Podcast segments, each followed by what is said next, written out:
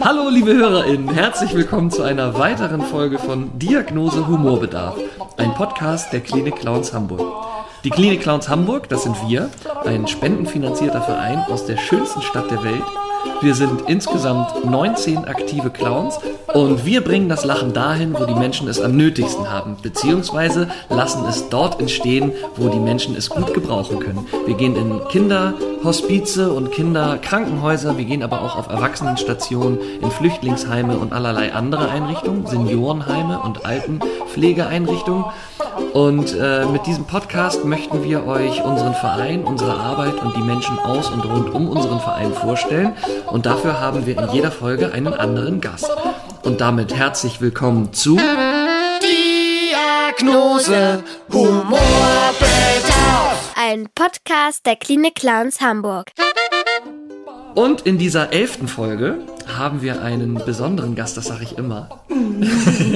Das Ich ist auch immer, in Ordnung. Alle Gäste sind besonders, aber heute freue ich mich tatsächlich wirklich wahnsinnig. Das ist total schön. Erstens ist es wieder ein, ein Vor-Ort-Gespräch, es ist kein Zoom-Gespräch, wir befinden uns in einem Raum und ähm, heute ist meine Lieblingskollegin zu Gast. Und es sagst ist, du auch immer. Nein, das sage ich nicht immer und das stimmt tatsächlich auch, weil du einfach auch meine, meine Spielpartnerin bist, mit der ich am regelmäßigsten und am häufigsten und am, öfte, auf, am öftesten, Öfterigsten. am, am häufigsten, am, am, am meisten, am öfterigsten spiele. Und zwar spielen wir, wenn nicht gerade Corona ist, zusammen jeden Dienstagvormittag auf der Kinderonkologie des Universitätsklinikums. Und ich freue mich sehr, dass du da bist. Herzlich willkommen, Birgit Musolf, alias Clownin Jojo. Hallo. Ich freue mich auch riesig. Und ich kann jetzt nicht nur heimlich, sondern mal ganz offiziell und feierlich gestehen, dass ich diesen Podcast mit Begeisterung verfolge und die letzten Folgen wirklich, die so vielfältig waren, so gerne gehört habe. Und ähm, freue mich sehr, dass ich heute auch dabei sein darf. Das ist schön. Mhm. Voll toll. Und wir haben tatsächlich, also wir haben seit Beginn von Corona dürfen wir unseren Einsatz nicht mehr spielen. Ne? Mhm. Wir haben aber viel, wir haben viel virtuell gemacht. Also wir haben einige, einige Kinder dann sowohl im, im Krankenhaus virtuell besucht als auch zu Hause, Kinder, die wir lange kannten. Das, was ist das Besondere an der Station im Vergleich zu anderen Stationen? Was würdest du In der sagen? Station, wo wir spielen, ja, Ja. Mhm. es ist halt die Kinderonkologie und die hämatologische Ambulanz äh, und auch die Kinder-KMT, wo Kinder wirklich oft sehr lange sind und auch sehr erkrankt sind und ähm, viel Durchhaltevermögen beweisen und auch die Eltern und das, was ich auch sehr bewundere. Und wo wir beiden aber auch den, die Möglichkeit haben, wirklich oder hatten oder bald hoffentlich auch wieder haben, regelmäßig hinzugehen und auch was gemeinsam zu kreieren Mhm. und äh, auf Dinge aufzubauen. Und das macht auch mir riesig viel Spaß mit dir. Also das ist ja das, danke. Das ist das, glaube ich, finde ich auch das sehr Besondere, dass man einfach Kinder im Vergleich zu anderen Stationen, wo man Kinder nicht häufig oder nur ein oder zweimal wieder sieht, ist das da wirklich das Besondere, dass man Kinder tatsächlich über Jahre, über Jahre teilweise begleitet, ne? Das und stimmt. immer, und dann gibt es auch so blöde Momente, wenn jemand dann, wo man mit, mit Pauken und Trompeten jemanden in die Genesung verabschiedet, jemand hat es geschafft und dann gibt es aber doch einen, einen einen Rückfall und das Kind oder in dem Fall, an den ich jetzt denke, war es eine Jugendliche, kommt dann doch wieder und das ist so, oh Mann, das trifft einen dann doch schon, ne, Mhm. Weil man sehr, weil man die Kinder sehr lange begleitet. Ja, weißt du noch, wo wir, aber ich, also Pauken und Trompeten verabschiedet haben und wo das Kind uns dann ein Bild geschenkt hatte, Ja. wo wir beiden unter anderen Leuten, mit denen das Kind Kontakt hatte in der Zeit, dann mit auf diesem Bild waren, Ja. als Jojo und Pepe. Das Ja. war richtig, richtig schön. Und ich finde übrigens, bei deiner Einleitung, wenn du sagst, wir bringen das Lachen dahin, wo, wo es äh, auch wichtig Mhm. und schön ist und wo es eine Bereicherung hin und her gibt und so. Und das ist eben auch da der Fall. Und da hat ein ganz kluger Mann mal gesagt, dass wir das Lachen eben dorthin bringen oder dass der Humor dort am dringendsten nötig ist, wo es Menschen schlecht geht. Und das ist eben auch spannend, dass wir da eben auch die Möglichkeit haben zu spielen und, und auch so, so, ein, so ein kleines Humorfensterchen aufzumachen, was dann vielleicht auch weiter wirken kann. Und was man ja auch immer, es gibt dieses tolle Buch, was ich mir wünsche, ist ein Clown, wo es darum geht, dass die Kinder im, im Clown auch einen Verbündeten sehen. Ähm, und das fand ich auf der Station immer besonders, dass, dass ich bin da hingekommen mit einer wahnsinnigen Ehrfurcht vor der Krankheit. Und bis ich sozusagen begriffen habe, dass, also, ne, was heißt begriffen? Ähm, ich, hab, ich, ich musste erst lernen, hinter die Krankheit zu schauen und zu, zu, zu begreifen, das Kind dahinter hat dieselbe Fantasie, dieselbe Spiellust, denselben Humor. Ja, das Kind ist krank und das darf man auch nicht ignorieren. Das ist da ja auch allgegenwärtig. Aber ähm, dass diese Kinder sehr danach lechzen, nach, diesem, nach dieser Fantasie, nach diesem, ja. nach diesem Spieltrieb und ja, das ist ja das hohe Potenzial, was wir als Clowns haben, dass wir nicht das Kind so isoliert nach, an der Krankheit betrachten müssen, manch, mhm. sondern dass wir das Kind als Ganzes sehen können. Mhm. Und das ist auch bei aller Ehrfurcht, die ich auch vor diesem Spielort habe oder allgemein vor dem Kontakt mit Kindern, ob erkrankt oder gesund, ist, dass wir wirklich die Möglichkeit haben, das Kind als Ganzes zu betrachten und auch zu sehen, dass in jeder Lebenslage, auch sogar manchmal, wenn man super schlapp ist, aber auch Lust hat, sich zu amüsieren, Spaß zu haben, der Fantasie freien Lauf zu lassen, den Gedanken, dem Spieltrieb einfach auch einen Platz zu geben. Mhm. Und das finde ich auch dort sehr schön. Mhm. Und das lässt sich ganz gut vereinbaren mit diesem Respekt. Und ich fühle mich auch oft sehr äh, hoffentlich bereichernd, aber auch bereichert und geehrt, dass ich das äh, auch in dem Rahmen machen kann. Mhm. Und als letztes zu dieser Station oder zu diesem Thema äh, Kinderonkologie vielleicht auch noch, dass äh, genau, dass die Kinder so, so über längere Zeit da sind und die Clowns dann auch kennenlernen und richtig mit ins Herz schließen. Und gibt es diesen einen tollen Jungen, der immer zur, zur ähm, Dialyse kommt ähm, und der seine Termine immer extra auf den Dienstag legt, damit wir dann, äh, damit er uns trifft. Mhm. Und das, das fand ich so rührend, als ich das irgendwann begriffen habe. Da hieß es immer, ja, ja, der ist dann da und hey, der hat nach euch gefragt und so. Und der ist aber in einem Teil der Station, den wir sozusagen im, im, am Ende des Einsatzes noch dranhängen, nachdem wir den ganzen Flur runtergespielt haben und die ISO-Zimmer gespielt haben. Und dann gehen wir noch auf die KMT, was die Knochenmarkstransplantationsstation ist, wo was auch ein sehr spezieller Ort ist, weil wir uns da extra einkleiden müssen vor jedem Zimmer in einer Schleuse und wieder raus und und so. Und manchmal dauert der Einsatz sehr lange und wir schaffen dieses Dialysezimmer am Schluss nicht mehr. Das ist ja auch mit der Onkologie nochmal, also das ist ja ein extra, das hat mit der Onkologie ja nichts zu tun. Nee, genau. Das ist quasi nochmal ein extra Bereich. Genau. Und das dann, wie, wenn dann die Schwestern und die, die Ärzte ankommen und sagen, hey, jetzt müsst ihr aber mal, der wartet da nun wirklich auf euch. Und dann kommt man da an und muss wirklich so zu Kreuze, also spielerisch zu Kreuze kriechen und sagen, ja, wir wissen, wir waren letztes Mal nicht da und das tut uns auch wirklich leid und so. Mhm solche Begegnungen finde ich immer, finde ich irgendwie, ja, toll. Toll, dass man da so schon so zum, naja, zum, zum Alltag gehört und zum Ablauf. Hoffentlich kommen wir da wieder hin nach Corona. Oh, das würde mich auch so freuen. Ja. Das war ist wirklich lustig, weil, weil da mit diesem Jungen, da ist es auch spannend, weil das dann eine spielerische Herausforderung auch mhm. noch ist, ihm immer wieder was Neues zu, mhm. zu bieten. Und ähm, das, äh, und er auch uns, er bereitet sich dann mal auf uns vor und sagt, ja. ich habe einen Zaubertrick, da werdet ihr staunen. Ja. Mhm. Und jetzt ist es so, dass im, im, im UKE jetzt gerade frisch seit, glaube ich, einer Woche ist die Nachricht, dass im UKE wieder gespielt werden darf. Vorsichtig, erste Schritte, wie auch in anderen Krankenhäusern jetzt nach Corona mit Impfung und so. Und manchmal draußen und manchmal dann auf der Station, immer mit natürlich geimpft und tagsaktuellem Test. Aber unsere Station im Speziellen betrifft das jetzt noch nicht, was ja auch irgendwie verständlich ist, weil die Kinder da einfach sehr, sehr sensible Immunsysteme genau. haben und da darf wirklich auf gar keinen Fall irgendwas passieren. Genau, ne? da sind wir aber im, im Kontakt und es ist natürlich auch verständlich, weil da immungeschwächte Kinder sind, auch auf der Kinderherzstation geht es doch nicht. Aber wir wurden jetzt ganz fröhlich willkommen geheißen, einfach auf zwei Stationen. Ähm, wo es eben wieder geht mit allen Vorsichtsmaßnahmen, Abstand und so weiter, was mhm. du schon erwähnt hast. Und das war tatsächlich ein großes Hallo, weil mhm. alle sich einfach sehnen nach, nach den Clowns und nach ähm, wieder so spielerischem Kontakt und Besuchen. Mhm. Und das war auch in den anderthalb Jahren wirklich, wo sind die Clowns? Auch mhm. Kinder, wenn sie kamen, dann, Mensch, wo sind die Clowns? Mhm. Und das hat uns irre gefreut. Mhm. Oh, wie schön. Ja.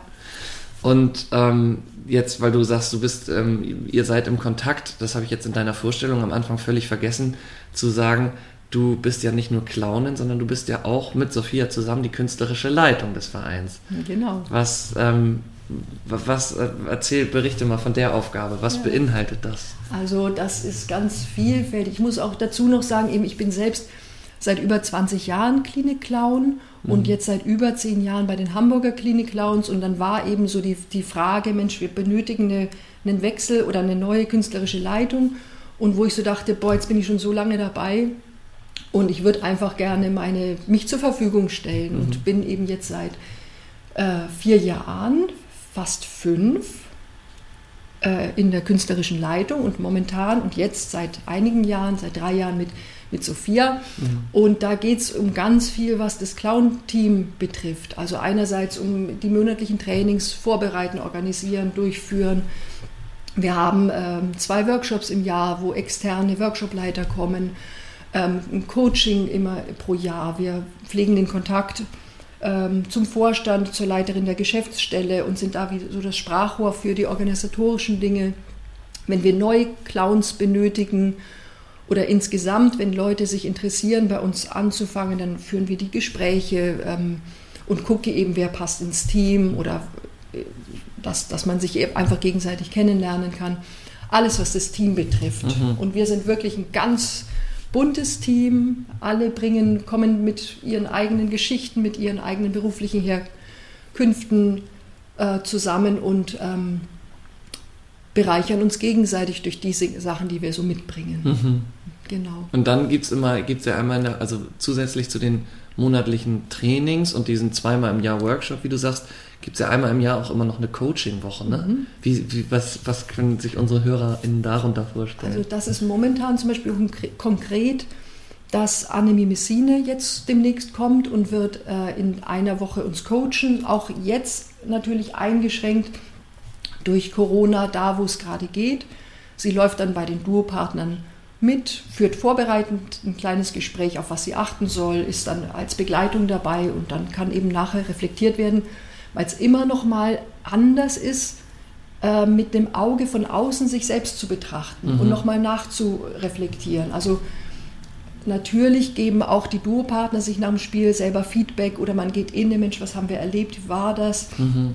wie war die Situation, aber das ist schon noch mal ähm, was äh, sehr wichtig ist, dass wir ähm, auch, auch mit jemandem, der von außen mitläuft, nochmal und äh, das auch zu betrachten und einfach unser Spiel dadurch vielleicht verbessern können, nochmal erweitern, unsere mhm. Facetten nochmal polieren ähm, und auch zu vermeiden, dass man so in so eine Art Routine kommt oder in so Muster, wo man vielleicht denken könnte, dass sie dienlich sind, aber alles nochmal so ein bisschen zu hinterfragen. Mhm. Auch im Duo-Kontakt, dass man, dass man äh, guckt, ob, wir, ob man wirklich äh, im Duo auch sagen kann, boah, der, man, man, man arbeitet an diesen Kontrasten, an, an Weiß- und Rotklau und macht sich das zunutze, was mhm. man für Techniken verwenden kann. Ähm, wie ist die Präsenz, wie ist die Leichtigkeit, wie ist die, ähm, ist es vielleicht, laufen wir Gefahr, dass wir gerade zu viel sprechen und zu wenig agieren, mhm. Weil auch die nonverbale Komik ähm, für Kinder, für Erwachsene, für, für ältere Leute eine große Rolle spielt. Mhm. Und auch für, da, man muss da gut aufpassen, dass man nicht zu sehr im Verbalen ist, äh, sondern wir, wir sind ja gerade auch ähm, in dieser Freiheit ähm, viele Möglichkeiten nutzen zu können. Mhm. Die, die, die Musik, die Bewegung, den Tanz, die Zauberei, die nonverbale Komik. Äh, Grommolo, also, also Fantasiesprache, die aber sehr gut deutlich macht, was gerade vielleicht passiert. Mhm. Einfach um auch die, diese ähm, Sprachlast mhm. wegzunehmen mhm. und, und genau. Und Seine das, Komfortzone auch so ein bisschen zu verlassen genau, manchmal. Ne? Ja. Nicht nur die Sachen zu machen, die, wo man weiß, dass sie funktionieren. Ja. Ich habe zum Beispiel einen, du, du, kennst den ja, einen, diesen Lieblingstrick mit den, mit den Schwammbällen. Wir haben so rote, mhm. so rote Schaumstoffnasen, die wir verteilen. Und die kann ich quasi mit so einem kleinen Zaubertrick auftauchen und verschwinden lassen und dann hat das Kind Zauberpuste und das Kind macht das natürlich dann immer und so. Und ähm, das wäre immer so mein, mein Rettungsanker, wenn ich, wenn ich denke, es geht nichts mehr oder als Türöffner, das kann ich immer machen. Und wenn ich sozusagen mal bewusst darauf verzichte, dann ist das wie bewusst mal sagen, vor einem Zimmer sagen, hey, hier versuchen wir jetzt mal ohne Worte auszukommen mhm. oder so. Weil manchmal kommt man in die Situation, wenn jetzt, wenn man zum Beispiel ein Kind hat, was taub ist oder dann, dann braucht man nicht, nicht sprechen oder, oder, oder auch keine Musik zu machen. Ich habe im AKK mit, mit der Kollegin Edwina, Nicole, hab ich einem, haben wir einmal den Versuch gemacht, es war ihr Vorschlag, einmal komplett auf Requisiten zu verzichten. Mhm. Das konnte ich mir überhaupt nicht vorstellen. Und ich dachte, komm, lass uns wenigstens für den Notfall irgendwas Kleines mitnehmen. Aber ähm, ja, wahrscheinlich ist es genau das, ne? Das mit auch was der, was der Coach oder die Coachin sozusagen einem nochmal Hinweise gibt, wo man die Möglichkeit hat, seine Komfortzone zu verlassen und eben nicht das zu machen, was eh funktioniert. Und ich komme da drauf, weil du sagst, diese, wie hast du das genannt, Verballast? Nein, aber diese, wenn man so, wenn man so übermäßig viel spricht, mhm. dann kommt man nicht in, in ein, ein Spiel, in, ja, in dieses nonverbales Spiel, sondern mit Sprache kann man sich oft retten und überfordert das Kind aber oft auch dadurch, dass man zu viel redet. Genau, und das ist eben einerseits haben wir unsere menschlichen Fertigkeiten geschult in der Präsenz, in der Offenheit, in der Leichtigkeit, in diesem das Timing anpassen äh, an, an das Gegenüber und so weiter. Und dann haben wir natürlich auch unsere Handwerkssachen oder kleine Routinen oder mhm. ähm, was wir so alles dabei haben. Aber wichtig ist tatsächlich dieses im Moment gucken, was da ist. Und mhm. da sind eigentlich so die meisten Sternstunden entstanden, die ich so, so erlebt habe. Mhm. Ja. Du auch immer mit deinem, du hast ja deinen Koffer, wo dann irgendwie die buntesten Sachen drin sind oder auch draufkleben, irgendwelche Fußballspieler und so. Und dann erinnere ich, dass, dass du häufig dann, dass, dass das Kind sich das Requisit aussuchen darf quasi. Also dass du den Koffer aufmachst mhm. und, das, und das Kind dann irgendwas da rausholt und damit dann die Geschichte entsteht oder das Spiel. Voll schön. Mhm. Mm, jetzt bist du ähm, nicht nur, also du, im Hauptberuf bist du Logopädin mhm. und arbeitest mit, auch, auch mit Kindern und ähm, als, als Clownin bist du, bist du, arbeitest du auch mit Kindern, aber auch mit Senioren. Ähm, das habe ich mich im Vorfeld gefragt. Wie heißt denn eigentlich dein, dein Seniorenclown? Rosa. Rosa. Rosa, genau. Und die ist tatsächlich die, ähm, also Jojo ist mein Clown mit Kindern und die liebt rosa. Aha. Also sie trägt gerne rosa. Aha. Und rosa ist mein Seniorenclown und das ist dann eher eine komische Figur, äh, auch mit, mit schönem Dirndl, sehr schön gekleidet. Aha. Und ähm, auch als Kinderclown, also ich mache mich wirklich schick, ich bin auch aufgeregt, ich mache mich schick, ich mache mich schön. Und das ist auch mit den Senioren wunderschön, ähm, wo ich so denke, boah, also Rosa hat dann ein ein weißes Dirndl mit rosa Blümchen und Strumpfhose und Hut und Handtasche und so weiter. Und dann passiert es wirklich oft, dass dann die Seniorinnen und Senioren dann sagen, oh, du siehst schön aus oder sind sie schön. Aha. Und da denke ich mir, die eigene Schönheit kann man ja oft nicht sehen, aber wenn man das Gegenüber anschaut und dann so sagt, du bist schön, dann spiegelt sich das in einem selber wieder und auch das erhöht ja das eigene Wohlgefühl. Mhm. Also dieses, wo dann auch die, man, das Herz und die Atmung und alles aufgeht und man so, oh, du hast dich aber schön gemacht. Mhm. Und das sind eben auch Sprechanlässe. Und ich habe auch immer das Gefühl, Clowns sind wandelnde Sprechanlässe mhm. oder auch Austauschanlässe. Und es geht uns ja tatsächlich um den Kontakt und mhm. um, ja, und da ist Rosa eben im Seniorenheim unterwegs. Mhm. Schön. Mhm. Und ähm, und, und dann bist du aber auch zusätzlich zu deiner Logopäden- und Clownsarbeit, bist du auch noch, du bist, ich würde dich fast eine Expertin für Humor nennen. Also du hast ein, du hast sogar auf einem, wenn ich, wenn ich das richtig weiß, auf einem Humorkongress in Basel hast du ganz, ganze Vorträge gehalten.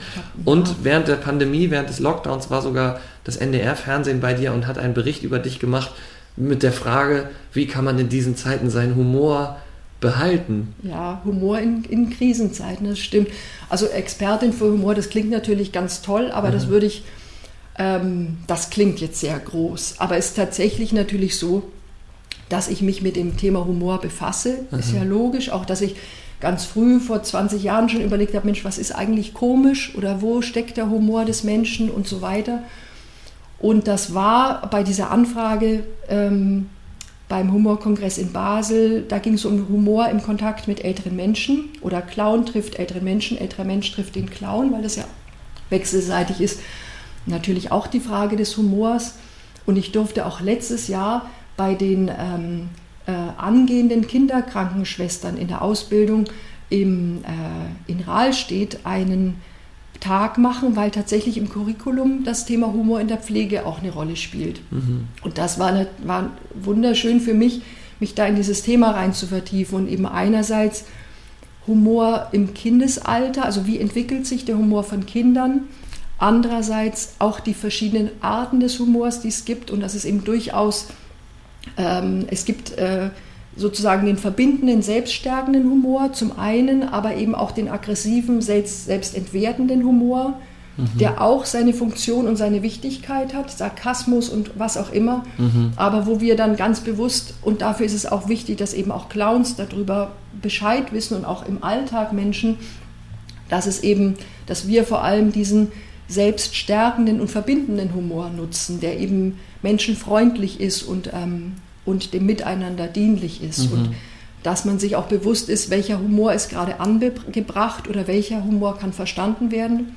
Weil zum Beispiel auch bei Kindern, da ist in der Humorentwicklung eben auch so, dass sie ähm, Ironie äh, ahnen, sie vielleicht mit sechs Jahren, dass da gerade was ironisch ist und dass man, oh ja, äh, irgendwie lustig, mhm. aber so richtig Ironie verstehen, das passiert vielleicht dann mit acht oder neun Jahren. Mhm. Oder dass Kinder äh, vielleicht mit zwei Jahren gerne merken, was gerade gemeinsamen Spaß oder Lachen erzeugt und dann mitlachen, wenn es der Beziehung dienlich ist. Also mhm. Kinder sind darauf bedacht, einen guten Kontakt, Sicherheit, Entfaltung, Wachstum, ähm, Fröhlichkeit eben zu erzeugen und dass wir darum wissen, wann was angebracht ist oder dass eben nonverbaler Humor mit Kindern lustig ist oder Dinge personifizieren oder so lustige Widersprüchlichkeiten, dass sie dann mit, schon mit zwei oder drei Jahren ähm, Dinge symbolisch ähm, bespielen oder dass es lustig ist, wenn man sagt, Mensch, da draußen fliegt eine Kuh vorbei und oder dass, dass ähm, mit Kindern vielleicht auch erstmal, also das Thema Witze, dass äh, dass Witze super komplex sind mit, dem, mit, der, mit der Handlung, mit der Pointe und so weiter und dass Kinder deshalb vielleicht auch eher so Rätselwitze ganz lustig finden. Ne? Was ist grün und hüpft von, von, von, von, von Grashalm zu Grashalm? Eine Freuschrecke. Mhm. Das ist eben dann eher gerade passender mhm. oder was sagt der kleine Stift zum, der große Stift zum kleinen Stift? Wachsmalstift. Wachsmalstift. Also das sind so, also auch da die Humorentwicklung oder die, was, was so mit, mit Witzen einhergeht. Also kürzer, weil, weil also mhm. Frage-Antwort quasi, das ist sozusagen das, was, genau. weil es kürzer und leichter zu greifen ist und man nicht einer komplexen Geschichte, meinst du das? Genau, das ist einfach genau, dass da der, dieses eine Frage sich merken, mhm. die Antwort und dann einfach diese Humorreaktion haben. Ja. Oder Toilettenhumor. Was ist das? Das ist, ne, dieses, dass es im Kindergarten dann manchmal spannend ist zu sagen, Kaka, Pischi, Pups, Aha. weil man da die sozialen Konventionen schon kennengelernt hat und es dann Spaß macht, so eine große Reaktion zu erzeugen bei den ja. Erwachsenen. Ja. Also das zum einen, die Humorarten, die kindliche Humorentwicklung. Was ich aber auch ganz spannend finde, ist eben gerade in Krisenzeiten, um den eigenen Humor Bescheid zu wissen, dass man sich damit befasst, dass man merkt, das ist nicht nur eine Nebensache, die erleichternd wirkt, sondern es kann auch mal im Fokus stehen. Mhm. Äh, und ähm, deswegen finde ich es auch super spannend, wenn, wenn man sich mal die Zeit nimmt zu überlegen, Mensch, wie, wie ist meine eigene Humorbiografie? Mhm. Ja, und da finde ich, der Dienst, äh, da lohnt sich äh, damit zu befassen, zu überlegen, Mensch, was, was hat mich als Kind, was hat mir da Spaß gemacht, was hat mir Freude gemacht, wer waren vielleicht meine Humorvorbilder? Mit welchen Menschen habe ich mich wohlgefühlt, ähm, welche Filme habe ich gemocht und so weiter. Also in der Vergangenheit zu gucken und auch in der Gegenwart, was tut mir gerade gut, wo könnten im Alltag meine Humoranker liegen. Weil mhm. jetzt, ich meine, wir haben alle wirklich eine große Krisenzeit tatsächlich erlebt und zwar alle zusammen und jeder hat in seinem Leben verschiedenste Krisenzeiten. Das, das, das geht Hand in Hand mit der Lebenslänge, dass man äh, um Krisen und schwierige Zeiten, glaube ich, gar nicht drumherum kommt. Mhm. Und warum dann nicht bewusst den Humor als Ressource nutzen, als Kraftquelle?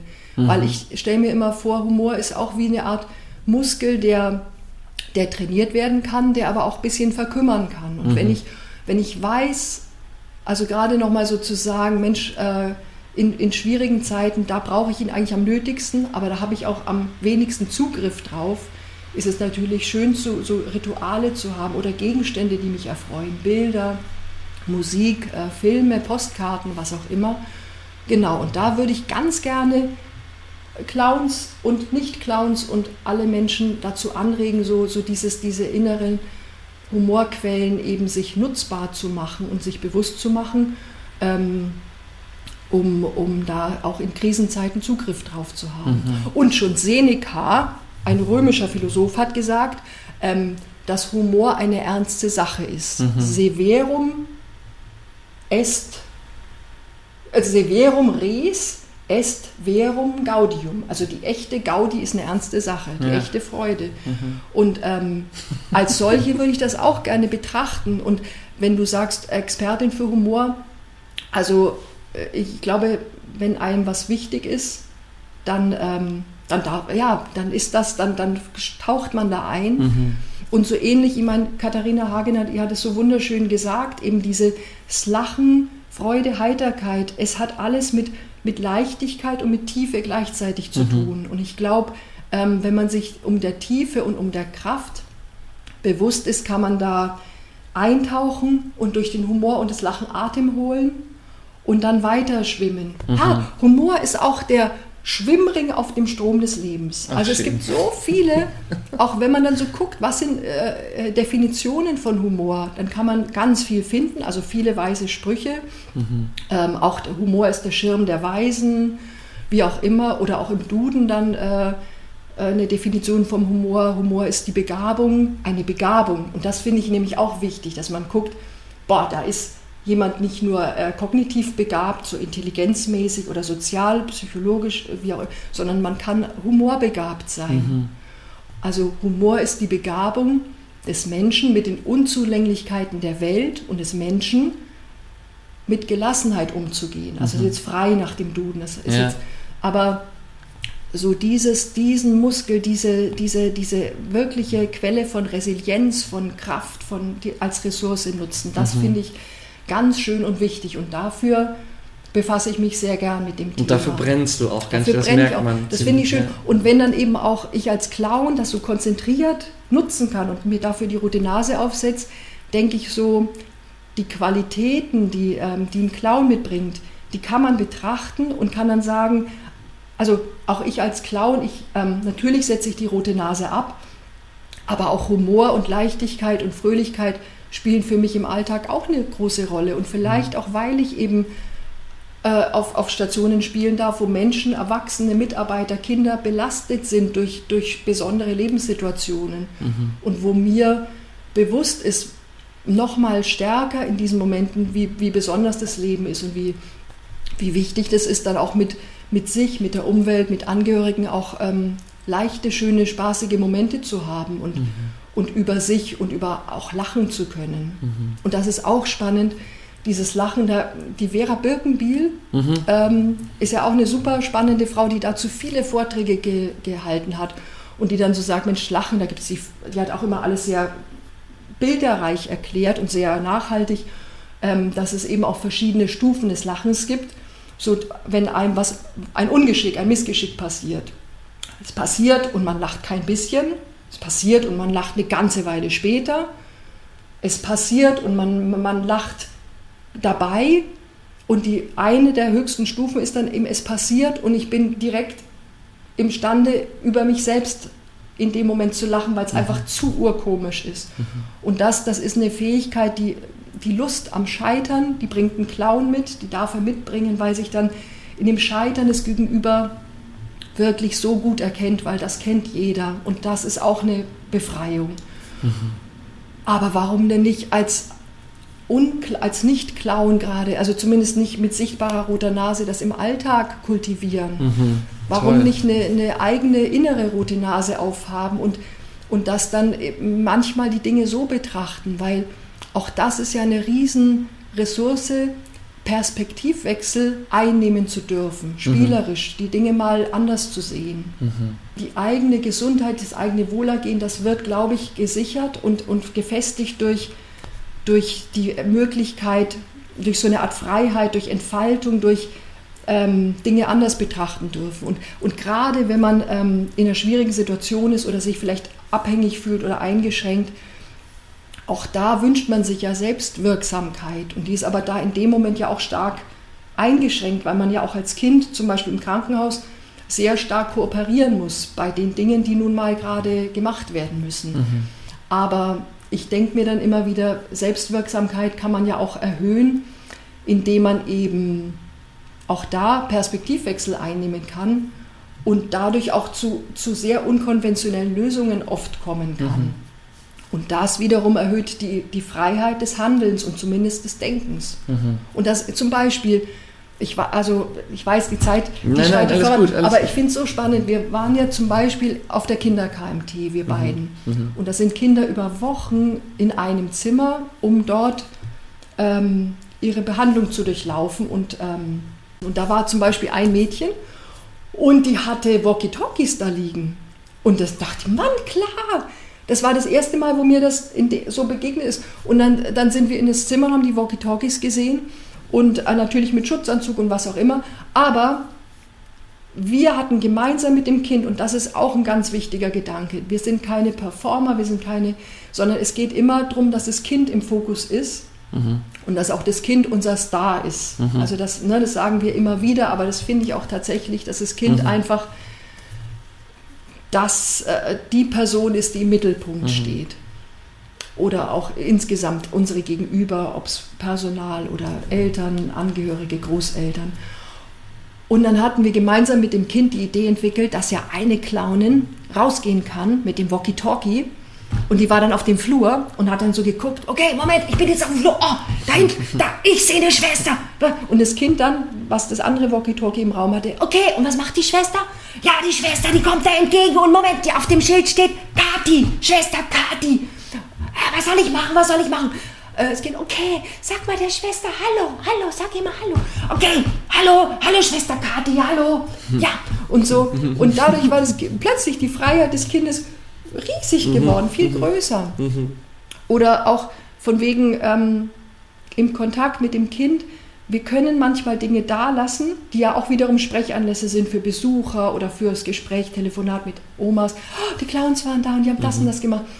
Und da ist auch eine Möglichkeit, es gibt ja ein Vorzimmer und dann gibt es das Zimmer selbst oft und dann ist da eben so ein Fenster. Mhm. Und da haben wir manchmal dann mit so, so Kreidestiften dann mhm. Geschichten gemalt und so weiter. Also, ähm, und das sind so einzelne Impulse, ich glaube, die dann nachhaltig die Wirkung haben, selbst nochmal zu überlegen, wie kann das nochmal sein? Oder mhm dieser, dieser Schlauch, mit dem ich da auf meinem Bett ständig zu tun habe, der kann doch eine Schlange werden mhm. oder der kann doch mal eine Rakete sein. Also mhm. so dieses Erlauben der Fantasie freien Lauf zu lassen. Mhm. Und das, das finde ich im Rahmen von Klinik-Clowns, äh, Humor, ähm, Humor in der Krise, finde ich total wichtig und, und sehr schön. Mhm.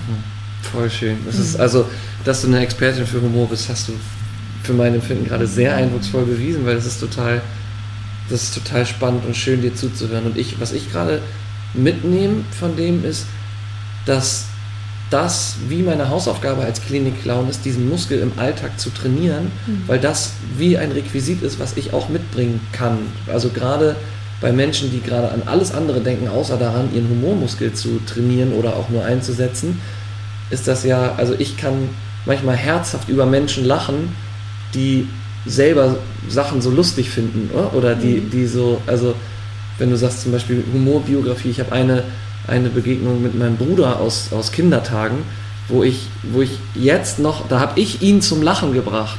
Und davon, von diesem Moment, von diesem, wie er sich fast eingepinkelt hat vor Lachen, mhm. dass ich das ausgelöst habe, das ist, das ist äh, zwar auch wichtig, aber irgendwie, irgendwie auch nebensächlich, weil dieses, diese Freude, die ich da bei ihm ausgelöst habe, das, das macht, davon zehre ich heute noch, dass der, das so und ich, ähm, nun ist mein Bruder auch jemand, der sehr, sehr herzhaft lachen kann. Das, aber hm. das, das meine ich, dass, dass ähm, wenn, man, wenn man sozusagen als Clown in, in, in so ein belastetes Umfeld kommt und ähm, diesen nicht nur seine Routinen dabei hat und die Musik und die, die ähm, ah, wir dürfen, wir dürfen äh, scheitern oder wir dürfen das alles machen, sondern so eine, sondern, sondern man selber als Mensch, der man der Clown ist, diesen Humormuskel so trainiert hat, das, das nehme ich jetzt aus dem, was du erzählt hast, auf jeden Fall mit, dass das einfach echt wichtig ist. Und kannst du, kannst du, würdest du sagen, also ich meine, das klingt in der Theorie alles so gut, aber würd, kannst du sagen, wenn du mal, mal morgens aufwachst und du hast echt einen blöden Tag, so Mhm. unabhängig davon, dass du jetzt irgendwie arbeiten musst oder so, aber du hast echt einen blöden Tag, denkst du aktiv, setzt du Humoranker für dich persönlich ähm, aktiv ein? Ohne jetzt, ich will gar nicht wissen, was deine Mhm. Humoranker sind, aber machst du das zur Selbsttherapie sozusagen, um dir eine bessere Zeit zu machen, dass du an lustige Sachen denkst und an deine Humoranker? Also ich glaube, also als erstes ist wichtig, dass ich selbst äh, bei mir bin und sage, oh Gott, ah, oh, das könnten, also das ist ein blöder Tag oder ich Mhm. fühle mich heute so oder so. Ähm, und, ähm, und klar kann ich dann dafür sorgen, dass ich sage, ich gucke mal, dass ich mein Umfeld so gestalte, dass es nicht noch doofer wird, sondern Mhm. dass ich Dinge reinsetze, die mir gut tun. Und dann finde ich es aber auch sehr wichtig, dass ich ähm, merke, welche Energie ich da so habe. Also es gibt ja durchaus auch Tage, wo ich als Clown sage, oh Gott, ich sitze auf dem Fahrrad und ich bin sauer oder ich bin traurig oder Mhm. was auch immer. Und das war, und das finde ich auch wichtig zu sehen, dass ich, ähm, dass ich natürlich mit dieser privaten Traurigkeit und Sauerheit nicht ins Spiel gehe, weil ich natürlich auch nicht belasten möchte, mein Mhm. Gegenüber und so weiter. Also das setze ich jetzt so voraus, das Mhm. finde ich ganz wichtig. Aber was ich ähm, immer wieder festgestellt habe, ist, dass ich natürlich bewusst sagen kann, boah, die Wut oder diese Traurigkeit, das ist ja eine starke Energie.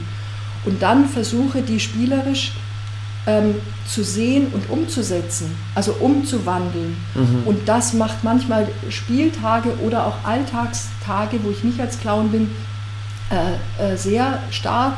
Einfach nur zu sagen, boah, die Wut oder diese, das, das wandle ich um und das da kann ich in mein, in mein Miteinander rein ähm, mit einfließen lassen. Und das, ist, das sind dann manchmal kraftvollere Tage oder, oder, oder lebendigere Tage als solche, wo ich irgendwie mit einer flachen Energie äh, gehe, wo, wo wenig, wenig Power da Mhm. ist.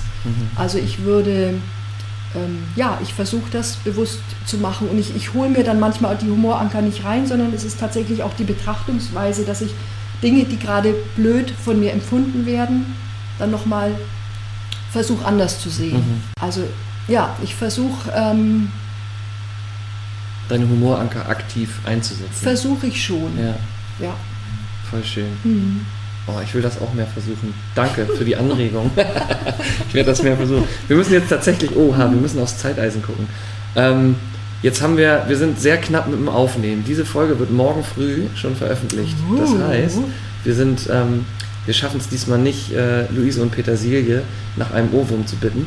Ähm, deswegen, aber wir sind ja hier zusammen und wir, wir können ja auch zusammen ein Lied singen und ich habe tatsächlich, also du darfst dir natürlich eins wünschen, aber ähm, ich, ich wünsche mir, dass du dir ein bestimmtes wünschst. Nein, weil wir das immer so gerne, ich habe das zwar, ich glaube, ich habe das schon mit, mit, mit Sophia in der Folge 3 schon, schon gesungen, aber das, das ähm, der, der Ahnen am Berg, die, das macht so Spaß Ja, mit dir zu singen. Und du hast dieses Spaß. tolle, du hast dieses tolle, ähm, wie nennt man denn das? Mundklatsch-Solo. Ja, das kann ich gern zum Besten. Ja. Das macht Spaß und es macht auch Spaß, das Lied zu singen. Und das Lied, Und, das, das macht, ja. ich finde, an, was an diesem Lied so toll ist, ist auch immer, ähm, ich glaube, ich bin mir gerade nicht sicher, ob wir das in Folge 3, wenn, dann hören die HörerInnen das jetzt schon zum zweiten Mal, aber wenn man zum Beispiel zu einem Kind geht und sagt, hast du denn ein Lieblingslied? Und dann sagt das Kind, ähm, nein. Und dann sagt man, ah ja, das kenne ich, das geht so, nein, oh nein, oh nein,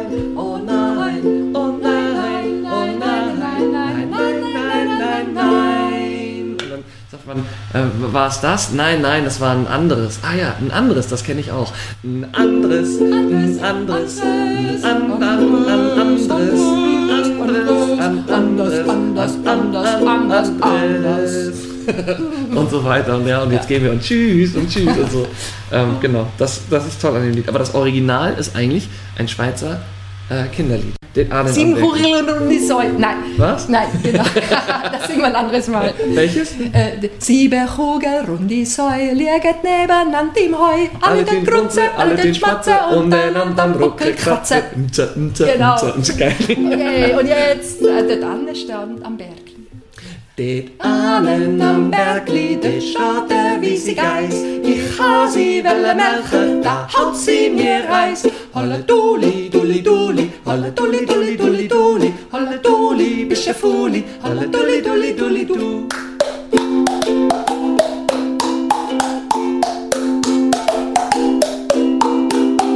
Sie hätt mir Eis kaue, das tut mir so weh. Drum melch i mine Leptik, grei wie sie geis me. Holle duli, duli duli, holle duli duli duli duli, holle duli, bische fuli, holle duli duli duli du.